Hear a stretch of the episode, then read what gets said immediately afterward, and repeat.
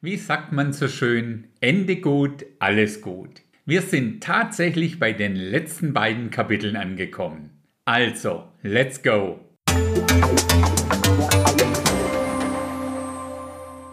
Kapitel 21 ist bei mir überschrieben mit der neue Himmel und die neue Erde. Und ich sah einen neuen Himmel und eine neue Erde, denn der erste Himmel und die erste Erde waren vergangen und das Meer gibt es nicht mehr.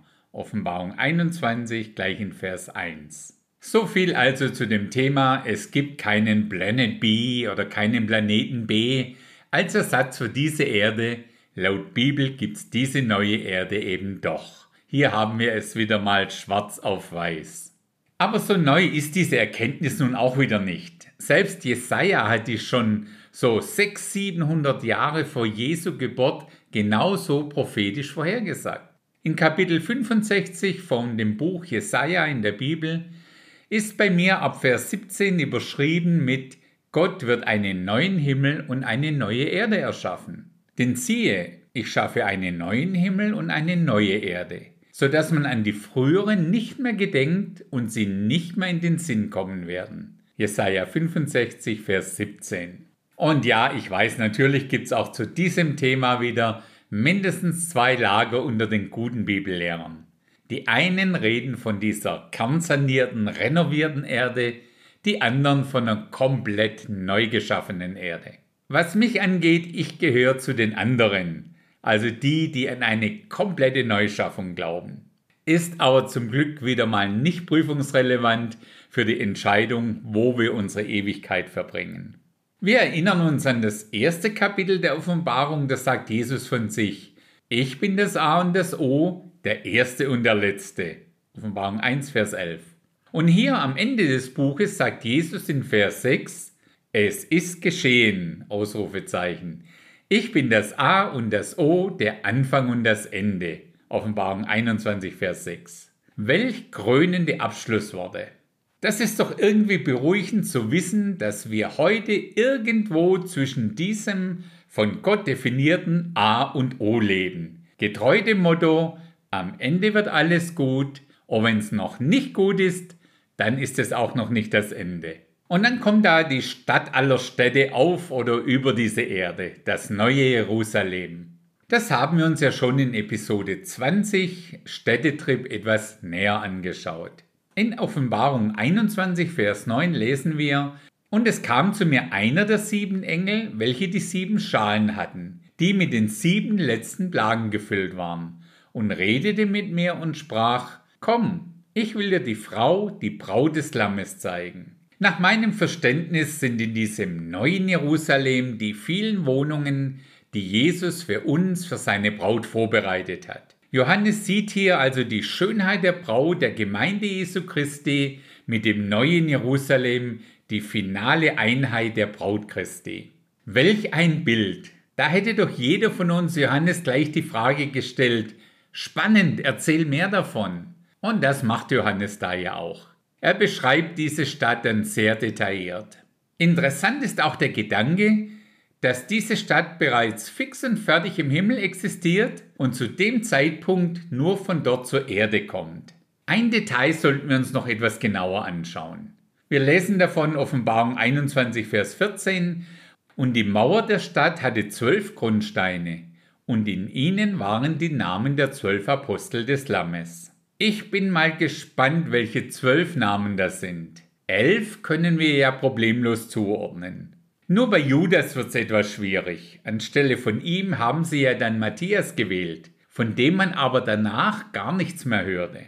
Aber naja, wie sagt man auch hier so schön, schauen wir mal, wenn wir dort sind, was da wirklich draufsteht. Das mit der Ersatzwahl für Judas lesen wir übrigens in Apostelgeschichte 1, Vers 26. Und sie warfen das Los über sie, und das Los fiel auf Matthias, und er wurde zu den elf Aposteln hinzugezählt. Wir erinnern uns auch, dass Gott ganz am Anfang der Bibel, also während dem Schöpfungsprozess, die Sonne und den Mond geschaffen hat.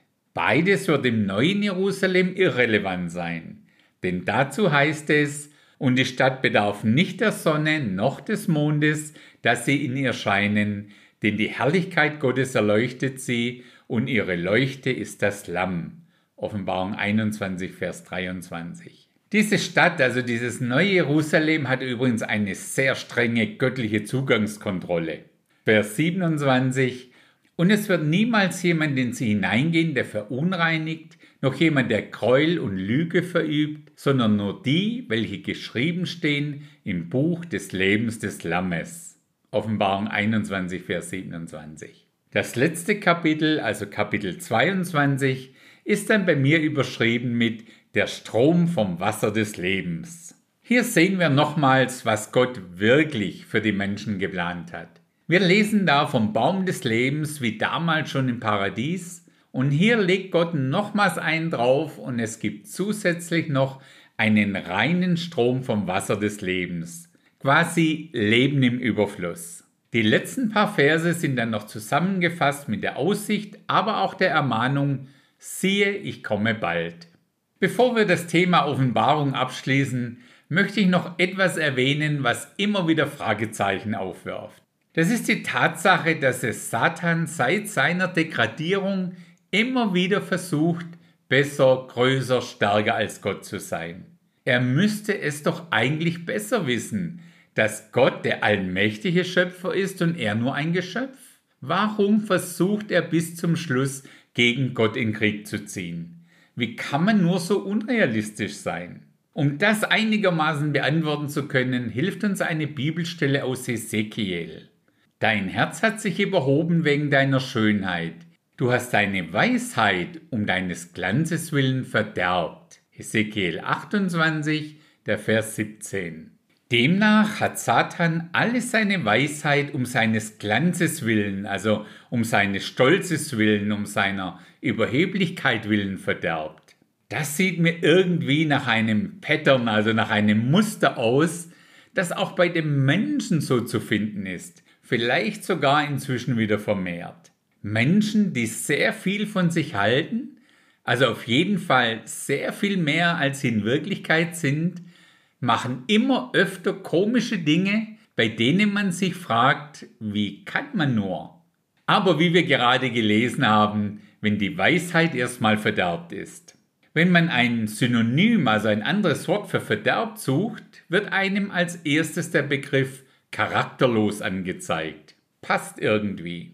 Als abschließendes Fazit würde ich sagen, auch wenn wir vielleicht nur einen ganz kleinen Teil von diesem Buch der Offenbarung wirklich verstehen, so ist das doch schon ein ganz großer Segen für uns. Ich finde es einfach auch toll, wie uns Gott mit ins Vertrauen zieht und uns diese Dinge im Voraus sagt, bevor sie eintreffen oder stattfinden. Und weil es kein Fundbüro für verloren gegangene Gelegenheiten gibt, zum Schluss noch die Ermutigung, komm, wir nutzen unsere Zeit sinnvoll und lesen und studieren öfters mal dieses interessante Buch der Offenbarung. In diesem Sinne, bis zum nächsten Mal.